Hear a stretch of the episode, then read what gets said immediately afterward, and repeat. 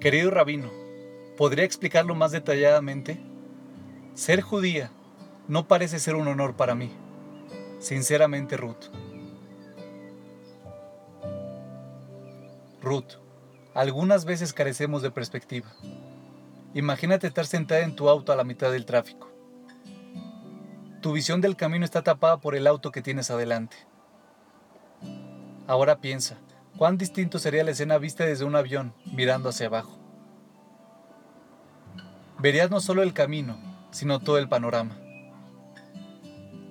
Atrapada en el medio de la vida judía, aquí abajo sobre el terreno, digamos, no siempre podemos ver su belleza, su grandeza, su pasión espiritual y su poder moral. Ayer traje el ejemplo de Robes. En otra ocasión, estaba leyendo un libro sobre la inflación del economista William Rees, cuando sin ninguna conexión obvia con el tema en cuestión, me encontré con esta frase. Uno de los obsequios que la cultura judía ha dado a la cristianidad es que ha enseñado a los cristianos a pensar como judíos. Cualquier hombre moderno que no ha aprendido a pensar como si fuera judío puede decirse que apenas ha aprendido a pensar del todo. Nietzsche escribió, donde quiera que los judíos han tenido influencia, han enseñado a los hombres a hacer distinciones más finas, inferencias más rigurosas y escribir de manera más límpida y luminosa.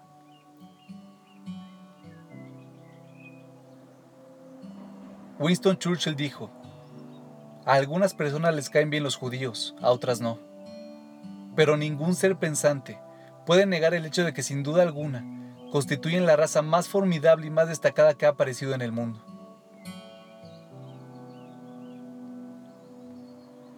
Estas personas nos están diciendo algo desde la distancia que nosotros, sentados en nuestro metafórico bloqueo de tránsito, no siempre vemos.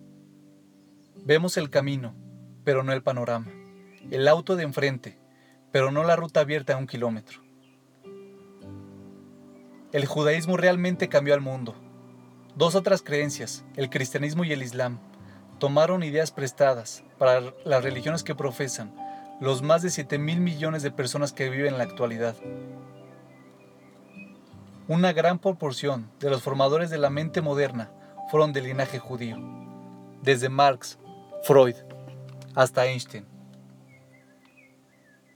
Sergey de Google y Mark Zuckerberg de Facebook. El judaísmo ha sido como un sol que emite rayos en todas direcciones, manteniéndose a sí mismo como fuente. ¿Por qué? ¿Cuál es la fuente de su poder? ¿Y qué tiene que ver eso contigo y conmigo? La respuesta, creo, es que tendemos a convertirnos en lo que creemos. La experiencia ha demostrado que cuando los maestros tienen altas expectativas de sus alumnos, a ellos les va bien. Por el contrario, cuando son bajas, les va mal. Ninguna religión, cultura ni civilización ha tenido expectativas más altas para el ser humano que el judaísmo. Y eso se aplica a ti y a mí. Cada uno de nosotros, dice la Torah, ha sido creado a imagen y semejanza de Dios, obsequiados con la libertad y bendecidos con el intelecto que Él nos ha dado. Una vida, Dicen los Jajamim, es como un universo. Destruir una vida equivale a destruir un universo. Si salvas a una vida, salvarás a un universo. Hemos sido convocados, dice el Talmud, a ser socios de Dios en la tarea de la creación. Cada individuo, dice Maimónides, debería verse a sí mismo y al mundo como en equilibrio entre el bien y el mal, de tal forma que la acción siguiente pueda inclinar la balanza de nuestra vida y el destino de la vida misma.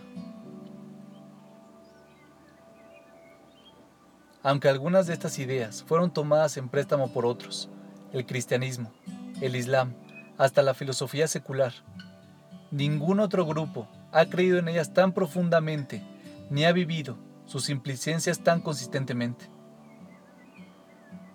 Los judíos han tenido influencia fuera de toda proporción en relación con su número, porque creyeron en el individuo y en su poder de cambiar al mundo para mejor.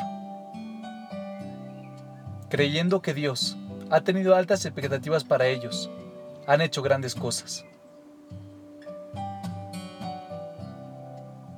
Si tuviera la opción de elegir entre todas las culturas del mundo, igualmente me inclinaría por la que tiene las más altas expectativas de lo que un individuo puede realizar en su vida. Por eso, considero que es un honor ser judío.